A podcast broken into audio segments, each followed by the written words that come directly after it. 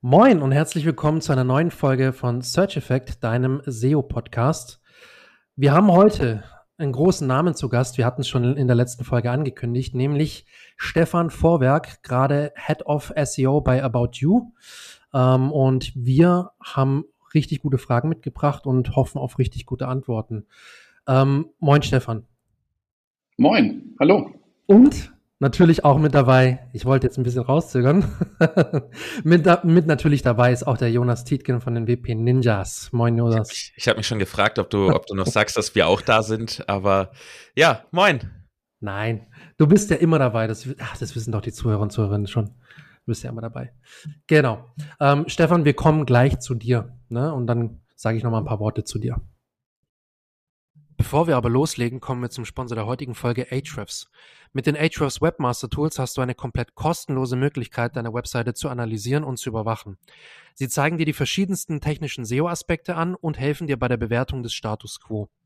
Zusätzlich kannst du mit den Ahrefs Webmaster Tools deine Keywords prüfen und siehst, für welche Begriffe deine Webseite organisch rankt. Außerdem zeigen dir die Ahrefs Webmaster Tools an, welche Backlinks deine Webseite besitzt. Hier kannst du auf verschiedenste Metriken zurückgreifen, die dich bei der Bewertung deines Backlink-Profils unterstützen. Alles in allem wichtige Daten, um deine Webseite zu optimieren und im SEO Gas zu geben. Um dir die Ahrefs Webmaster Tools zu schnappen, gehe einfach auf search-effekt.de slash awt oder klicke auf den Link in den Show Notes. Jo, Stefan, ich wollte auch ein, kurz ein paar Worte zu dir verlieren. Das ist natürlich bei uns üblich, dass wir unsere Gäste auch äh, entsprechend vorstellen. Stefan, du bist aktuell, habe ich schon gesagt, Head of SEO bei About You. Davor warst du unter anderem bei der Debt Agency, auch eine sehr, sehr großen Online-Marketing-Agentur oder sogar nur SEO-Agentur. Ähm, ich glaube aber Online-Marketing macht, haben die gemacht, oder? Mach, mach. International Digitalagentur, so würde ich es beschreiben. Oder so. Oder so, genau. Und davor auch bei den Wingman auch eine sehr, sehr bekannte und sehr, sehr gute, ähm, das ist eine reine SEO-Agentur, da machen die auch komplett alles im Online-Marketing? Wenn wir sagen würden, sie sind Agentur, dann äh, weiß ich, dass sich Johann grämt. Denn das, äh, also sie fokussieren sich auf technisches, strategisches SEO äh, okay. äh, und vor allen Dingen beratend. Ja. Alright. Also zwei, zwei Top-Adressen in Deutschland und äh, die eine auch sogar international, muss man dazu sagen. Was ich ganz cool finde, ähm, du hast auch noch eine eigene Website mit dem DESI 250. Da können wir vielleicht im im Nachgang noch mal ein bisschen sprechen am Ende des Podcasts. Ähm, Finde ich ganz cool. Da gucke ich auch immer wieder drauf, seit Jahren. Ich glaube, seit zwei, drei Jahren schon. Ähm, und da listest du praktisch den deutschen Sichtbarkeitsindex auf für die 250 sichtbarsten Websites. Ich glaube, im E-Commerce, oder ist das? Genau, vor allen Dingen Online-Shops, die physische Produkte vertreiben, so würde ich es mal okay. im weitesten Sinne beschreiben. Ähm, die, die Definition ist nicht ganz trennscharf dafür, dass ich es auch immer mit dem Disclaimer ähm, rausgebe, dass es immer noch ein Hobbyprojekt ist in, im weitesten Sinne. Nice. Genau, das wollte ich an der Stelle schon mal erwähnen. Es lohnt sich auf jeden Fall mal einen Blick drauf zu werfen. Sind ganz spannende Insights dabei. Ich finde es sehr interessant. Packen wir natürlich auch in die Show Notes, liebe Zuhörer. Also gerne mal draufgehen im Nachgang. Und du bist natürlich äh, Speaker hältst Präsentationen auf diversen äh, großen und kleineren Konferenzen. Ich glaube, die SEO Campix war vor kurzem dabei äh, OMX ähm, und die SEOCom und so weiter und so fort. Ähm, auch die ganz großen, SMX, glaube ich, war auch dabei. Hast du einen richtig, richtig coolen ja. Vortrag gehalten. Ähm, also du bist sehr, sehr umtriebig in der SEO-Szene, einer der, der bekannteren Namen, würde ich mal sagen. Also für mich jedenfalls. Deswegen freue ich mich sehr, dass wir dich heute dabei haben. Gibt es ja, noch was, was du ergänzen möchtest? Nö. Habe ich, hab ich was nicht. vergessen? Nein, das passt so. Perfekt, cool. Dann würde ich mal sagen, wir steigen direkt ein ins Thema. Heute haben wir das Thema E-Commerce und Online-Shops mitgebracht äh, im SEO. Ähm, und da wollte ich dich zu Beginn mal fragen, also wir haben das auch schon in der einen oder anderen Folge gehabt. Das war ein relativ ja, beliebtes Buzzword in den letzten Wochen und Monaten, wenn nicht sogar ein, zwei Jahren schon, ähm, nämlich Topical Authority. Also praktisch die thematische Autorität, die eine Website für ein bestimmtes Thema oder einen Themenbereich hat, innehat. Ähm, wie siehst du das im E-Commerce? Würdest du da würdest du das irgendwie unterscheiden, trennen von dem normalen in Anführungsstrichen Topical Authority für contentlastige Publisher-Websites oder so? Oder ist das ein Konzept, wo du sagst, damit muss man sich bei Online-Shops gar nicht wirklich beschäftigen?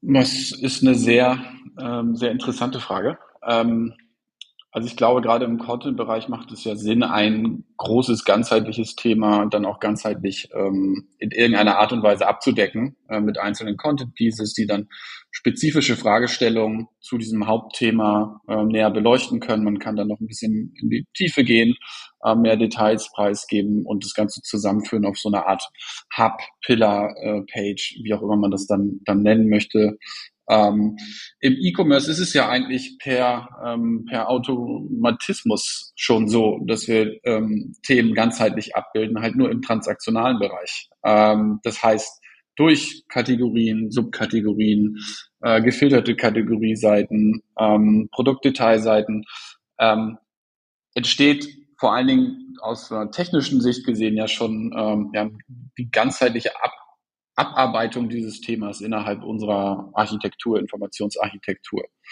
Ähm, da kann man jetzt ja drüber, drüber streiten, ob das, das ausreicht, um eine Topical Authority zu bekommen. Ähm, aber wenn man sich die großen ähm, Online-Shops anguckt, ähm, dann braucht man dafür auf jeden Fall keinen informationellen Content. Punkt. Ähm, das reicht also. Von daher ist es ein, ich nenne es mal, ist natürlich ein aus, aus der SEO-Sicht äh, geprägter, geprägter Begriff. Ähm, dementsprechend ist es ein Prinzip, an dem man sich abarbeiten kann. Ähm, das ist, glaube ich, das Thema insgesamt ein bisschen einfacher verständlich macht für viele Nutzergruppen, so dass man das dann auch einfacher in die Umsetzung bekommt. Ähm, aber ja, also äh, vom, also vom Prinzip halte ich viel. Ob man das diesen Namen geben muss, ähm, weiß ich nicht, aber ich bin auch der, ich bin auch der Falsche. Also ich bin ich bin der Falsche in dem Sinne, dass ich sage, okay, ich gehe nach vorne und definiere einen, äh, neuen Begriff im, im SEO. Ich halte mich lieber an das, ähm, was ich aus Erfahrung heraus äh, weiß und äh, weiß, dass das Nutzen hat. Ja. Mhm.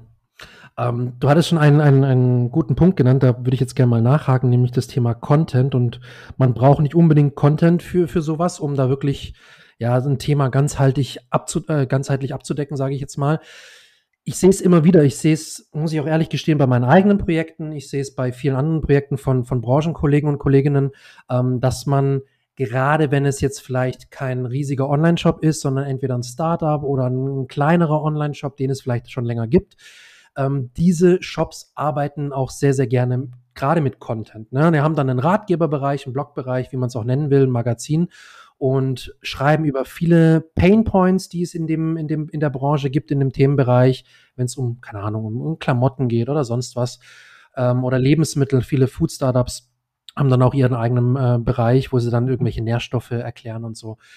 Würdest du sagen, da macht es dann schon Sinn für etwas kleinere, nischenlastigere, in Anführungsstrichen, Shops, ähm, wenn sie jetzt keine, keine 10, 15.000 Kategorien Produktseiten haben? Oder sagst du auch da braucht man nicht unbedingt äh, einen, einen Content-Bereich, um auch im SEO zu wachsen und mitzuspielen? Also wenn ich halt gerade starte als Startup, muss ich mir überlegen, ähm, ist SEO überhaupt der richtige Kanal für mich? Wenn ich dann ähm, das als für mich relevant erachte, dass man da mittelfristig ähm, auch Traffic und vor allen Dingen dann ja Kunden, die auch konvertieren, gewinnen möchte, dann muss ich mir halt überlegen, mit welchen Seitenbereichen habe ich überhaupt eine Chance, äh, Traffic zu akquirieren oder mit welchen Seitentypen. Ähm, wenn ich halt als ein Produkt-Startup starte, dann werde ich sicherlich nicht zu, zu Kategoriebegriffen für dieses Produkt ranken können, weil ich einfach nicht die Auswahl Nutzern bieten kann, die dann die Mitbewerber für dieses Thema in den SERPs ähm, dann auch repräsentieren können. Dann bleibt mir ja nur noch ein anderer Weg, wenn ich mich quasi dafür committed habe, SEO, SEO zu tun. Ähm, die, die, große Frage, die darüber immer schwebt hinter solchen informationsgetriebenen Inhalten für Online-Shops ist, ähm, ob diese Inhalte tatsächlich dazu führen oder tatsächlich Conversions treiben, Conversions vorbereiten. Und ich glaube, da ist es sehr abhängig von dem Themenbereich, in dem ich unterwegs bin.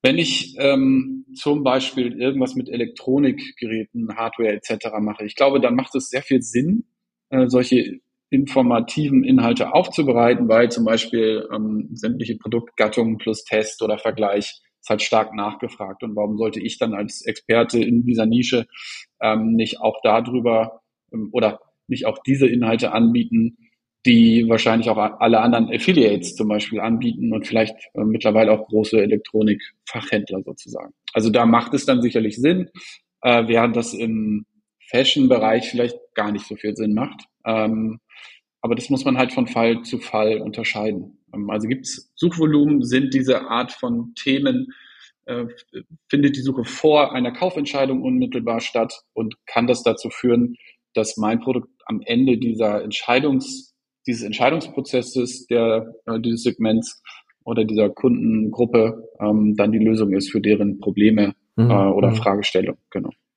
Also ich höre da schon raus, du bist schon, schon ein Freund davon, wenn man Content-lastig äh, oder, oder wenn man mit Content arbeiten will in einem Online-Shop, dass man sich dann schon überlegt, okay, eigentlich bräuchten wir dann Beiträge und Themen, wo wir auch vielleicht auch unsere Produkte platzieren können. Würdest du das unterschreiben oder sagst du? Na, ja, damit würde, ich, damit würde ich auf jeden Fall starten. Ne? Also der Kontext, so wie du die Frage gestellt hast. Die Verbindung hast, halt natürlich zwischen Produkt genau. und Thema. Wir starten gerade, wir starten mehr oder weniger gerade neu.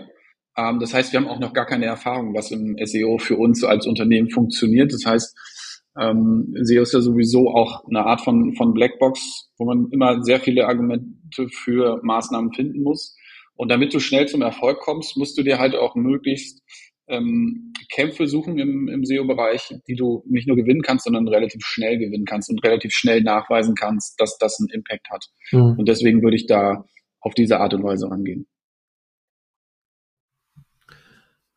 Wenn wir jetzt mal von Content sprechen, ähm, ich habe es zu Beginn schon so ein bisschen angesprochen. Ich muss selber immer schmunzeln, wenn ich das sage, aber gibt ja diesen berühmten SEO-Content auf den Kategorieseiten.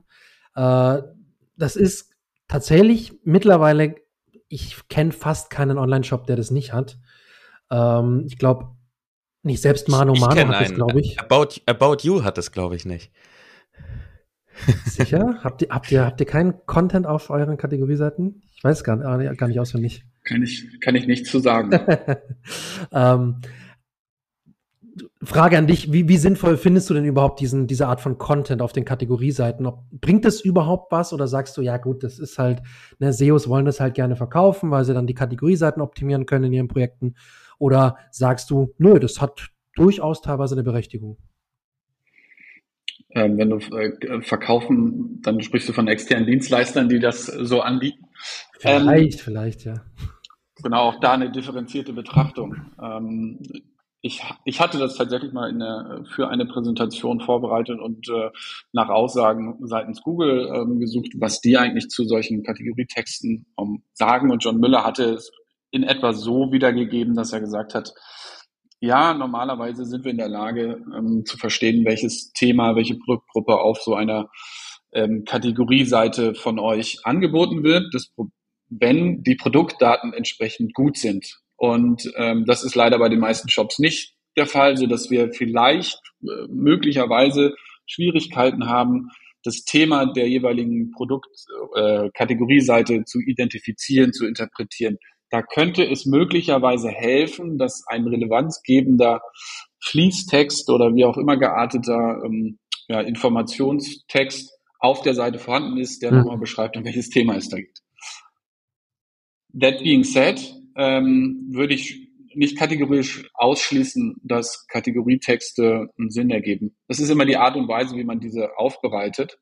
Ähm, auch da würde ich eher, ich würde es als Substitut für einen Offline-Kauf äh, oder für einen Offline-Berater ansehen. Ja, dass man mhm. diese Texte so erstellt, dass sie relevanzgebend sind, aber trotzdem Mehrwert für den Nutzer haben, in dem Sinne, dass ähm, immer Fragestellungen beantwortet werden, die sich jemand im Kaufprozess stellt. Und wenn ich diese nicht beantworte, ist dieser jemand weg und konvertiert nicht in meinem Shop.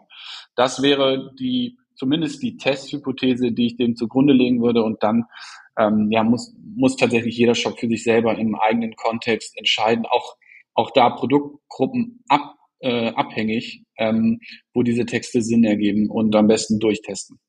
Äh, und da kann ich keine pauschale Antwort drauf geben. Was ich sagen kann, Natürlich. ist, dass sicherlich ein, ein Amazon ähm, keine Texte braucht, während ein ähm, gerade frisch neu gelaunchter Shop ähm, ja erstmal überhaupt Reputation aufbauen muss, überhaupt erstmal bekannt werden muss für eine Art von Produktgruppe, also sich positionieren muss, auch äh, in Suchmaschinen. Mhm. Ähm, und für die würde ich wahrscheinlich auch eher pauschaler antworten, ja, ihr braucht diese Art von Kategoriebetextung. Ich finde es ganz schön aus, aus UX-Sicht. Also ich habe da auch ein eigenes Beispiel, fällt mir gerade ein. Ich habe mir vor zwei Jahren mal ein Boxspringbett gekauft. Ich glaube, das Beispiel bringe ich in, in diversen Webinaren und Präsentationen, wenn ich, wenn ich auch um, um dieses Thema spreche. Ähm, da gibt's von Roller, ich weiß nicht, ob die Kategorie immer noch so aufgebaut ist, aber da gab's von Roller eine coole Kategorie dafür. Die ranken auch relativ weit oben, ich glaube in den Top 3 immer noch, zum Thema Boxspringbetten. Und die haben so auch so eine Art Mini-Ratgeber, so wie du es schon angesprochen hattest, auf ihrer Seite gehabt, haben sich halt gefragt, hey, was, was sind die dringendsten Fragen, die sich ein potenzieller Käufer bereits vor dem Kauf stellt und wie können wir den möglichst gut abholen, damit er sagt, hey, geil, war echt hilfreich, jetzt kann ich mein, mein Produkt kaufen, das, das, das Richtige für mich. Und ich habe mich nämlich damals auch gefragt, der Härtegrad, ich habe mal davon gehört, auch bei Matratzen, nicht nur bei Boxspringen, mich gefragt, was, welchen Härtegrad muss ich denn nehmen? Muss ich unterschiedlich nehmen? Reicht's, wenn das Bett einen hat? Ähm, und dann haben die da wirklich einen sehr, sehr schönen Ratgeber äh, geschrieben, der auch wirklich das unterscheidet von für den Topper, für die Matratze, die drunter liegt und für das unterste Teil. Das sind ja drei Teile ähm, mehr oder weniger beim Boxspringbett. Und da habe ich gemerkt, wow, das hat mir damals unheimlich geholfen, äh, um das Thema Boxspringbett besser zu verstehen, um das Produkt besser zu verstehen. Und letztendlich habe ich dann tatsächlich auch mich entschieden, bei Roller was zu kaufen, weil ich das einfach so gut fand und gesagt, ja cool, jetzt, jetzt gucke ich mir mal an, was die so haben, habe dann das Richtige für mich gefunden und hab, vielleicht war es auch doof, weiß ich nicht, aber hab dann gar nicht mehr so rumgeguckt, was auch andere Shops haben. Ähm, aber mhm. da habe ich dann so selber gemerkt, okay, cool, das bringt eigentlich schon was, wenn man einen richtig guten Ratgeber auf dieser Kategorie hat. Also es geht zum Glück in die Richtung, die du, so wie du es auch siehst. Stichprobengröße 1 gleich n, ne? Mhm. kann man, also äh, jeder andere findet sicherlich ja. ein Beispiel, das dagegen ja. spricht, aber Wäre auch lustig gewesen, hättest du dann irgendwie beim dänischen Bettenlager konvertiert, weil äh, die Preise günstiger gewesen sind. Ja. Aber ganz lustig ist äh, oder kurios finde ich ja, dass du auch das Boxspringbetten-Beispiel hast, weil ich habe das auch in diversen ähm, Präsentationen schon schon gebracht, nur von der anderen Seite. Also ich habe eine Seite präsentiert, die quasi äh, richtig schlecht, also die das schlecht aufbereitet tatsächlich. Okay, ja, Jonas kennt glaube ich das Beispiel. Ja, Janik bringt es hier andauernd. Das ist Janiks absolutes Lieblingsbeispiel für alles immer die Boxspringbetten. Vor allen Dingen in den ersten, glaube ich, 20 ja. Folgen hatten wir das in jeder Folge einmal. aber ja, ich habe es halt als Positivbeispiel gehabt. Ne? Du hast jetzt gesagt, ja. du hast es als negativ, aber gibt es auch so.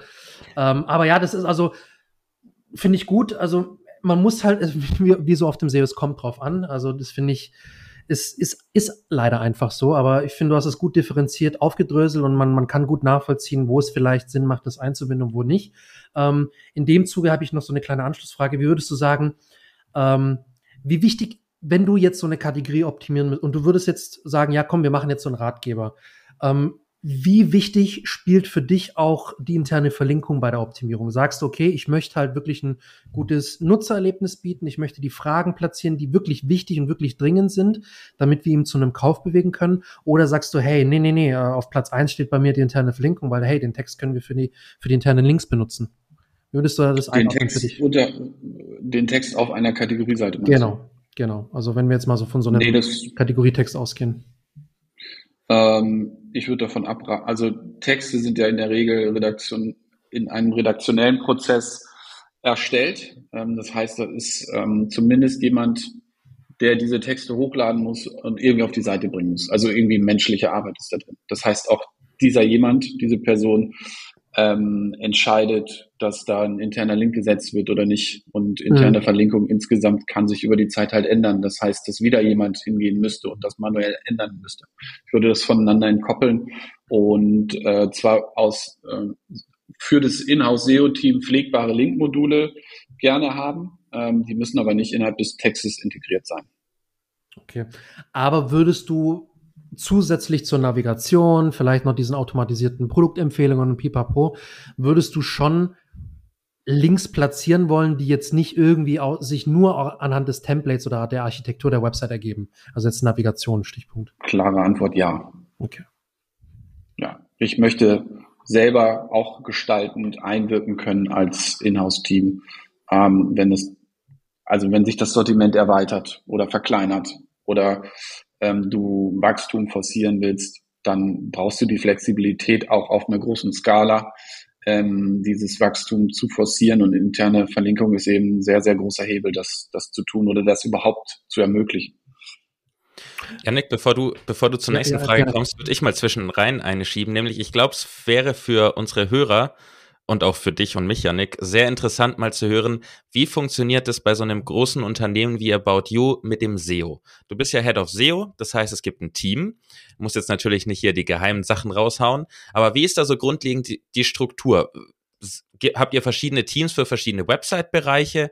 Ähm, wird das alles sehr dezentral gemacht? Jeder hat so seine Rechte und darf dann dort so fummeln und machen, was er möchte? Oder wie funktioniert das bei so einem großen Unternehmen? Ich kann es ja mal einmal skizzieren. Ähm, letztendlich haben wir drei verschiedene Rollen in meinem Team. Ähm, einmal ähm, Content Managerin, einmal äh, SEO Data Analystin und äh, Technical SEOs. Ähm, tatsächlich auch noch SEO Manager, aber ähm, ja, das ist mehr oder weniger das gleiche mit Technical SEOs. Ähm, das sind so die drei Profile, die, die ich im Team habe. Und davon sind alles Natives sozusagen für unterschiedliche Länder, ähm, die von denen dann operativ gepflegt, ähm, verändert, optimiert werden im weitesten Sinne. Ähm, also wir sind sehr, sehr auf MuttersprachlerInnen angewiesen, ähm, ja, damit wir das auch bis ins letzte Detail ähm, optimieren können. Mhm. Und wir haben zusätzlich noch Werkstudenten, die auch Native sind für Länder, die vielleicht von der Priorität her nicht ganz so hoch äh, bei uns in der ähm, ja, in der Hierarchie oder ja, in der, in der Business-Priorität liegen. Und das ist quasi so, wie wir als Team aufgestellt sind. Ähm, und natürlich gibt's hier auf der äh, Product Management Seite, also das gibt's unterschiedliche Product Teams, ähm, bei denen wir mitwirken sozusagen. Im Moment, ähm, also als ich gestartet bin, gefühlt waren wir ein sehr starkes Silo. Ähm, ich habe aber Anfang des Jahres gesagt, wir müssen da rausgehen und so als SEO-Anwälte in den Teams präsent sein. Nicht nur in den technischen Teams, sondern tatsächlich auch äh, in sowas wie äh, On-Site-Content-Teams etc. Das heißt, mhm. unterschiedliche Initiativen sind da jetzt forciert und wir versuchen in, in einer sehr kollaborativen Zusammenarbeit das Thema SEO da zu platzieren. Aber das ist natürlich ein Prozess, der seine Zeit braucht, wenn es vorher noch nicht installiert war in der Art und Weise. Ähm, aber man, man merkt, dass man viel enger und viel häufiger mal auf Slack eine Nachricht bekommt von unterschiedlichen Teamverantwortlichen. Wir arbeiten sehr gut mit unseren Product ManagerInnen zusammen. Ähm, das funktioniert sehr gut.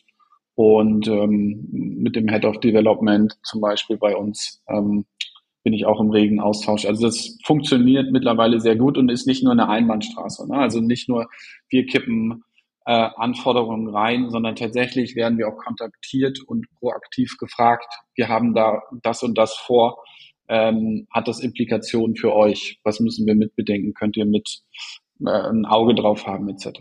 Ähm, das ist sehr gut. Ich glaube, das haben viele Unternehmen nicht, dass sie das SEO-Team aktiv mit einbeziehen bei Änderungen, bei Marketingentscheidungen teilweise sogar und sagen dann, ja, die machen ja ihren Kram, die machen ja nur, dass wir Leute auf die Seite kriegen. Wir machen hier ja das Produkt und unser Marketing. Ähm, ist genau. gut zu ja. hören, dass es auch Unternehmen gibt, bei denen es gut funktioniert. Ja, funktioniert. Also ich bin, bin für, für die Zeit, die ich hier bin, sehr zufrieden mit dem, wie es sich entwickelt hat.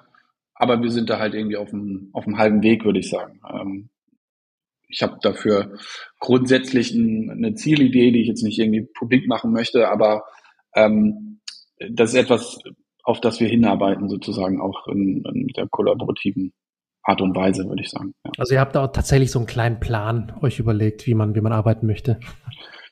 Zumindest ich habe einen Plan und da ich den nicht äh, in sehr, sehr weit äh, gestreut habe, möchte ich ihn auch nicht vorher publik. Äh, äh, spreaden sozusagen.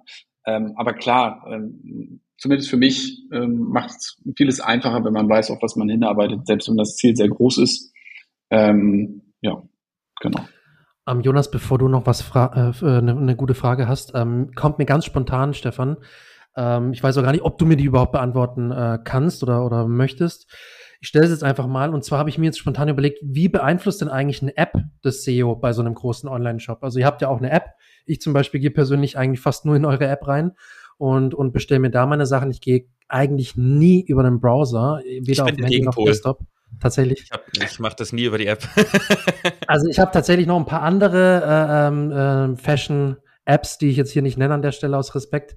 Aber ich habe tatsächlich auch die, die ähm, About You-App und habe mich immer mal wieder schon gefragt, weil ich habe da zum Beispiel gar keine Erfahrung in, in der Hinsicht und deswegen dachte ich, frag, jetzt nutze ich mal die Chance. ähm, und frage dich mal, wie eigentlich so eine App äh, ganz, ganz grob in Grundzügen so das SEO eigentlich beeinflussen kann. Gibt es da irgendwas, wo, wo man wirklich drauf achten muss, wenn man zum Beispiel eine App einführt oder mit einer App arbeiten muss? Äh, grundsätzlich ja, aber das ist ein initiales technisches Setup. Ansonsten okay. äh, gibt es da nicht viel zu beachten. Ähm, und dass die App sehr viel größer ist als der reine ähm, SEO-Kanal, ist, glaube ich, auch publik. Ähm, und mehr kann ich da gar nicht, gar nicht viel mehr zu sagen. Also es äh, ist jetzt keine, hat keinen Einfluss auf unsere äh, tägliche Arbeit oder nicht Planung. Ne? Also was du hast, sind halt Features, die gibt's Features, die gibt's dann erstmal vielleicht nur in der App oder erst nur im, im, im Webstack. Ähm, und dann überlegt man, ob man das eine oder andere äh, Feature dann eben auch dorthin ausrollt, wo es noch nicht ist. Und okay. dann werden wir involviert sozusagen. Aber so grundsätzlich von, von der operativen Maintenance und so weiter haben wir dann nicht viel mit, mit zu tun. Also gerade wenn, wenn so, du meinst, so technisches Setup ist zum Beispiel, dass man halt, wenn man jetzt auf dem, auf dem Gerät googelt, im, im, im Gerätebrowser und dann öffnet sich beim, wenn ich auf Google auf das genau. Ergebnis klicke, öffnet sich genau. dann natürlich im nächsten Schritt direkt die App, dass das halt auch passt, damit ihr auch die Conversions und so weiter tracken könnt. Richtig, genau, okay. genau das. Ja. Muss ich da eigentlich dann was in der Search Console auch beachten oder wird das dann auch immer ganz normal als Klick gezählt? Es wird ja schon als Klick gezählt, es geht halt nur die App auf, aber im Endeffekt Richtig. ist das gar kein anderer Klick, oder? Blöde Frage. Nee, zumindest kriegst du keine, also auf der Ebene keine andere äh, Reporting-KPI, okay. würde ich jetzt mal sagen. Ja. Dann würde ich gerade nochmal nachhaken zu dem Thema About You.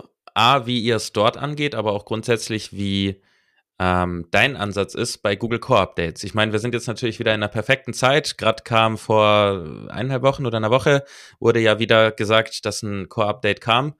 Google scheint langsam immer weniger Infos drüber zu geben, dass sie Core-Updates machen. Sie mhm. machen gefühlt ja eh jeden zweiten Tag ein Core-Update, so wie das teilweise aussieht. Ähm, wie reagierst du oder wie reagiert ihr auch als Team darauf? Reagiert ihr in Form von, okay, ist halt mal wieder Google, die irgendwas machen, wir warten mal ab, was passiert? Reagiert ihr initiativ schon vorher? Oder wartet ihr, was passiert? Und wenn irgendwie der schlechteste Fall eintreten sollte, aus irgendeinem Grund, reagiert ihr dann? Hm, vorher ist ja, oder nachher ist ja quasi direkt auch wieder vorher, wenn man sich das äh, ähm, so überlegt. Hm, also erstens, ich lasse mich natürlich nicht von externen äh, Faktoren in meine Strategie rein äh, reingrätschen im weitesten Sinne. Ja, also wir, wir haben schon eine Vorstellung von dem, was wir erreichen wollen, äh, was wir umsetzen wollen, welche Initiativen wir treiben wollen. Und die, sind, die basieren ja auf dem, was was wir an Erfahrungen haben und Wissen äh, über, über die letzten Jahre aufgebaut haben. Das heißt, Core-Updates in der Regel ähm, sind für uns eine Erwähnung in Slack wert und vielleicht den einen oder anderen Blick ähm, mal in Districts und auf in unser Reporting auf Performance-Ebene.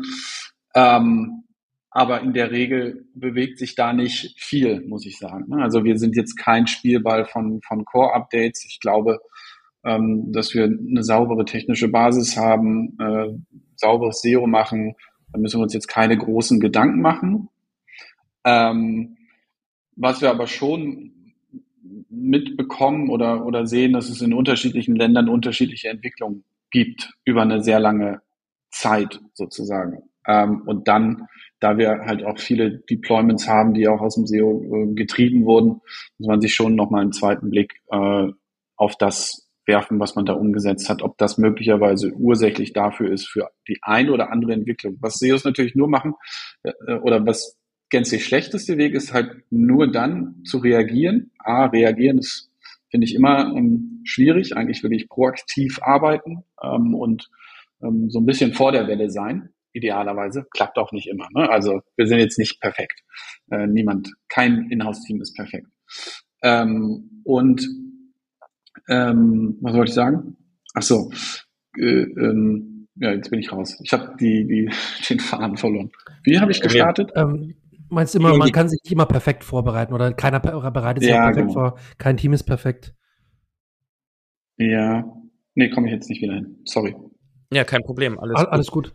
Ähm, gibt es denn gewisse Parameter, die du als besonders wichtig findest, damit man von den Core-Updates eben nicht negativ getroffen wird? Abgesehen von dem wahrscheinlich offensichtlichen mit hohe Qualität liefern und sowas? Naja, je mehr, je mehr du auch abseits dieses ähm, isolierten Kanals SEO als Marke wahrgenommen wirst, desto weniger, habe ich den Eindruck, wirst du von diesen äh, Core-Updates durchgeschüttelt. Ähm, das merkt man, äh, dem liegt auch zugrunde, dass ich, ähm, ja, je nachdem, was dein Heimatmarkt ist, also wir sind ja sehr international unterwegs und unterschiedlich stark in unterschiedlichen Regionen, unterschiedlichen Ländern als Marke. Ähm, und da merkt man dann schon ganz, ganz stark, dass vielleicht in einigen Ländern mehr fehlt, ähm, als echte Brand angesehen zu werden als in anderen Ländern. Aber das ist auch okay. du kannst halt nicht ähm, in jedem, jedem Markt gleich stark sein und nicht jeder Markt ist für dich als Unternehmen ähm, gleich hoch priorisiert, so würde ich es mal beschreiben. Das heißt, ähm, das, ja. Das, das, heißt, du sprichst in erster Linie daro, äh, davon, andere Marketingkanäle zu nutzen, um die Marke bekannt zu machen, Branding zu betreiben und jetzt nicht nur irgendwie spezifisch jo. von Unlinked Brand Mentions oder sowas, wo wir jetzt ja wieder voll im SEO-Bereich wären, sondern so die ganzheitliche Betrachtung. Ja, das, das, das wäre mir, wär mir deutlich zu klein, diese taktische Maßnahme. Ja, genau, ja. Janik, ja, ich genau, ich hatte mir noch was aufgeschrieben. Also es ist jetzt, wir gehen, wir gehen zum nächsten Themenbereich. Ähm, aber wir haben jetzt viel über Kategorien gesprochen, über Content, über, über Sachen, die man da auf, der, auf den Kategorieseiten machen kann, jetzt über die Updates und so weiter. Jetzt interessiert mich noch ein wichtiger Teil eigentlich von Online-Shops, wo natürlich auch letztendlich eigentlich die wichtigsten Seiten sind, nämlich die Produktseiten, weil da findet ja letztendlich dann die Conversion statt. Da wird sozusagen das Geld verdient, auch aus SEO-Sicht. Ähm, Mhm. Ich kann mich erinnern, ich weiß nicht, war das auf der SMX, wo ich war? Irgendwo war ich und du hattest da mal eine Slide, ich glaube, das war es jedenfalls, du hattest da mal eine Slide, dass in den meisten Online-Shops die Produktseiten ähm, die Seiten sind eigentlich, die in der Regel entweder ein geringes Suchvolumen haben oder kein Suchvolumen haben. Ähm, mhm. Das sind meistens praktisch die Seiten in, in, in fast allen Online-Shops, die eigentlich wenig gesucht werden oder kaum oder gar nicht gesucht werden.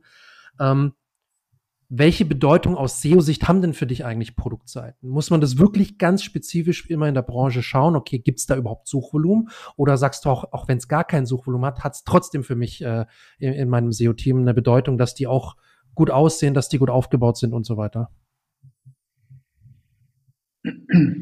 Das ist ähm, von Geschäfts, äh, also ja, von Produktgruppe zu Produktgruppe unterschiedlich. Das Beispiel war aus meiner Präsentation, bezog sich auf quasi die, das, das Sortiment bei äh, auf, auf otto.de. Ähm, und ich nehme da immer gerne das Beispiel Stuhl mit vier Beinen. Ähm, davon gibt es dann 120 Varianten zu dem Zeitpunkt oder ein bisschen weiter in der Vergangenheit.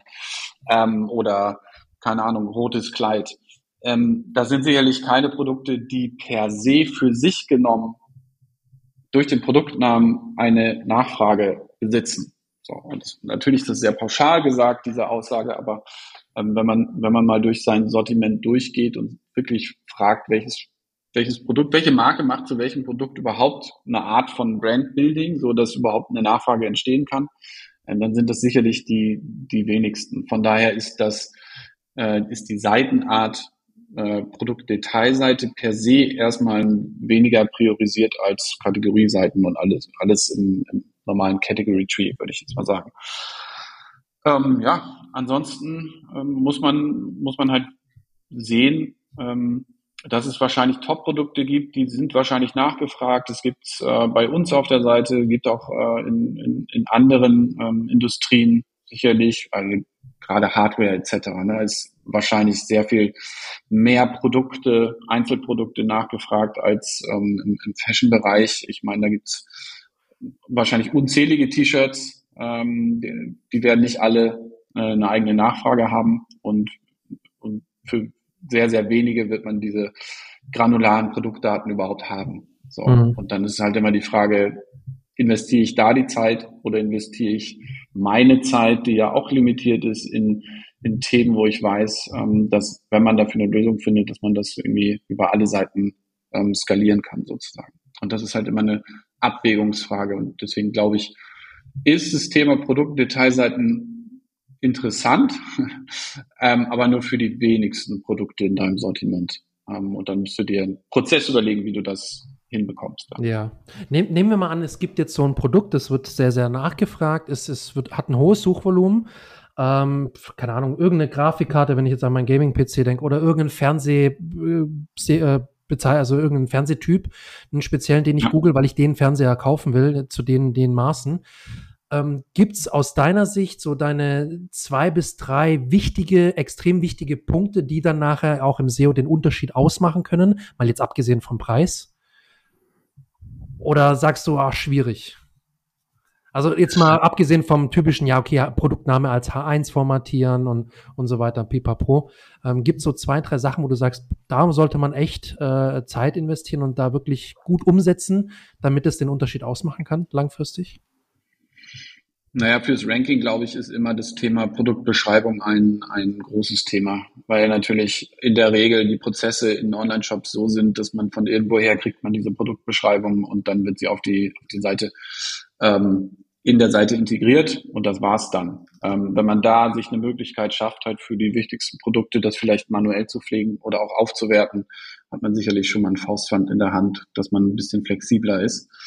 Ähm, ansonsten sollte man sich überlegen, ähm, wie man diese Produkte dann auch intern verlinkt. Ähm, wenn man sagt, okay, diese Produkte sind für uns wichtiger als andere Produkte, dann muss man das halt technisch in der Informationsarchitektur in irgendeiner Art und Weise auch berücksichtigen. Ähm, und das schaffen wir durch eine verstärkte interne Verlinkung zu genau diesen Produkten, die wir da prominenter platzieren möchten. Ähm, und das kann man dann wiederum über ähm, individuell pflegbare Linkmodule ähm, forcieren. Ähm, ja, genau. So würde ich so würde ich machen. Da habe ich mal, da, da will ich noch kurz nachhaken, da habe ich mal einen guten Beitrag vor, vor ein paar Wochen erst gelesen von, oh, ich glaube, er heißt Louis Smith, auch so ein SEO-Freelancer im Bereich E-Commerce, sehr bekannt in der englischsprachigen Szene. Und der hat auch gesagt, also was oft vernachlässigt wird und was er auch sehr, sehr gerne macht, sind so Produkteigenschaften verlinken auf PDPs. Also wirklich, wie du gesagt hast, Linkmodule bauen aus bestimmten Produkteigenschaften. Ob das jetzt bestimmte Maße sind, ob das jetzt ein bestimmtes Material ist.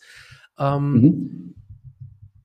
Da spontan würde ich sagen, ja, ist sehr, sehr wichtig. Ich, ich tue mir immer nur schwer, weil es ja eigentlich diese Produkteigenschaften oder Merkmale sind dann ja wieder theoretisch eigene Kategorien oder eigene Unterkategorien.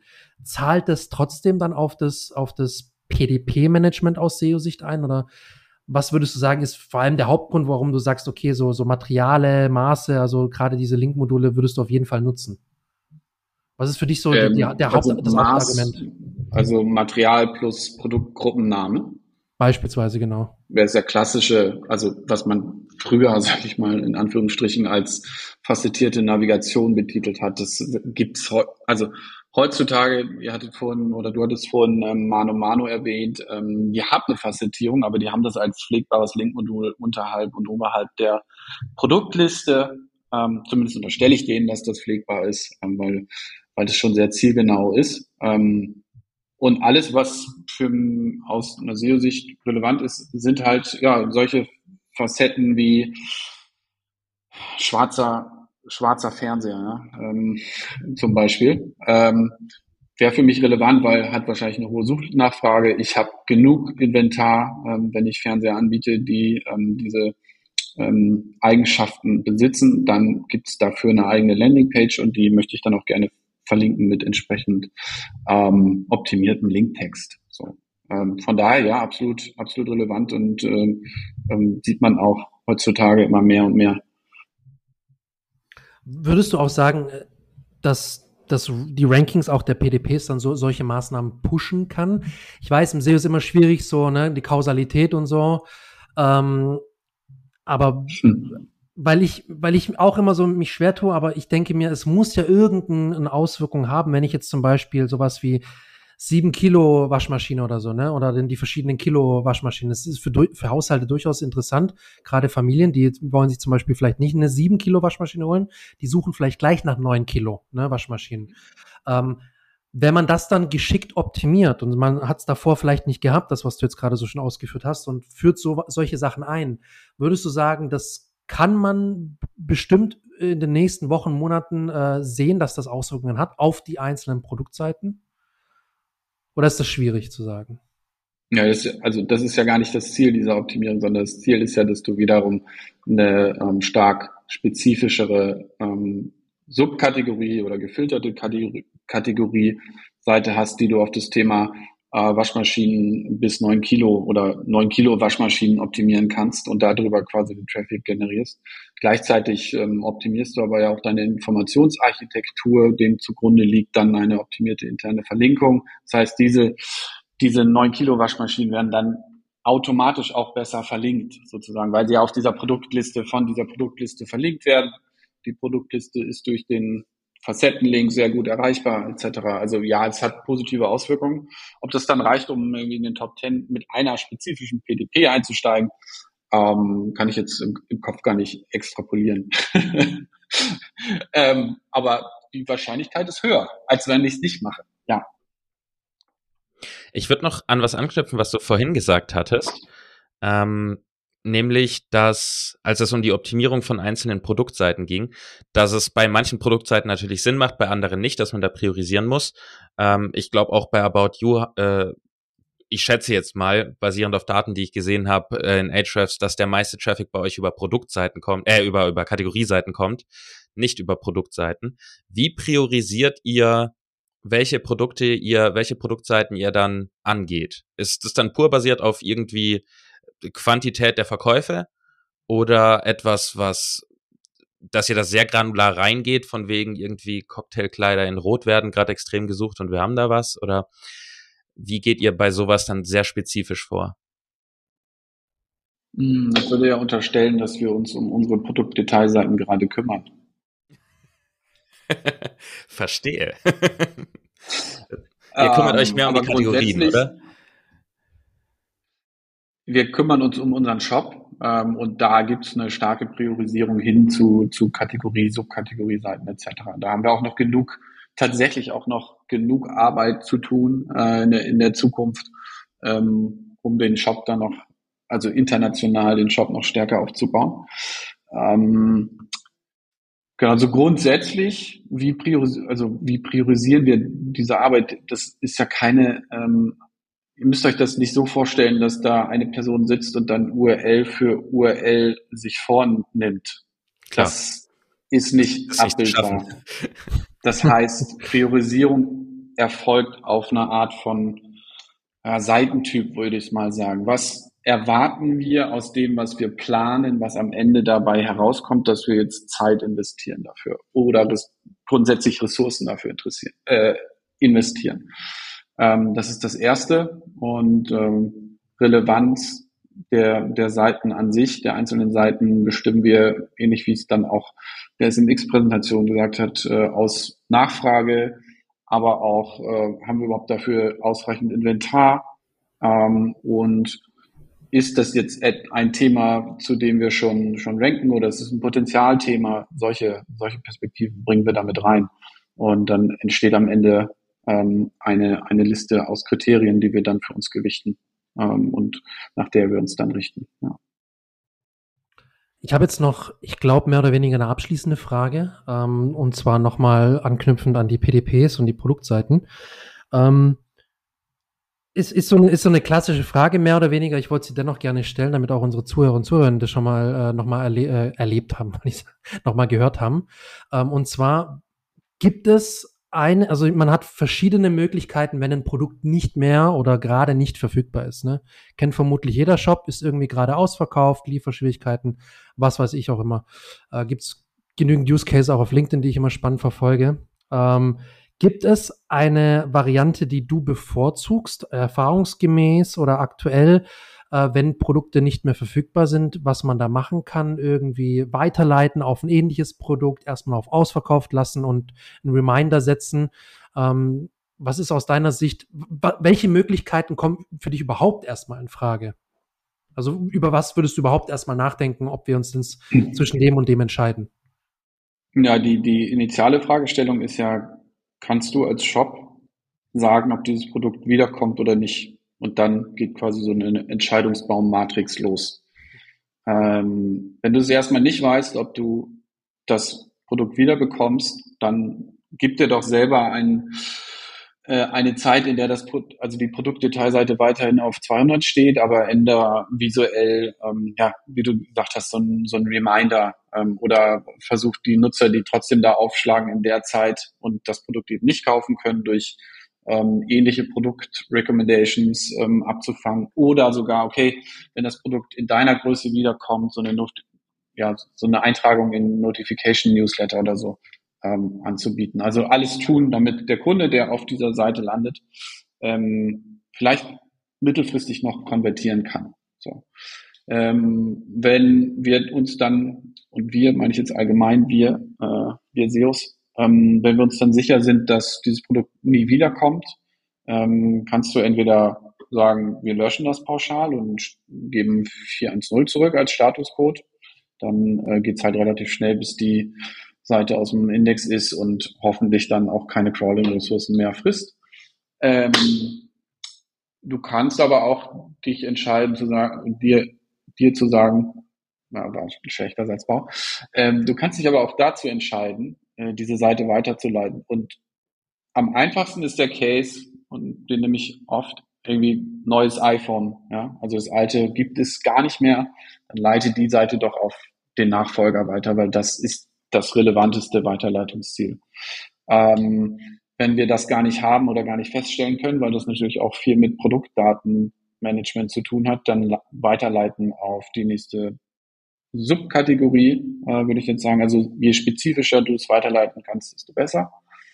Ähm, und unbedingt daran denken, ja, die interne Verlinkung, die auf diese Art von Produkten ähm, äh, äh zeigt, dann eben auch anzupassen. Also dass es aus sämtlichen Recommendation Engines verschwindet.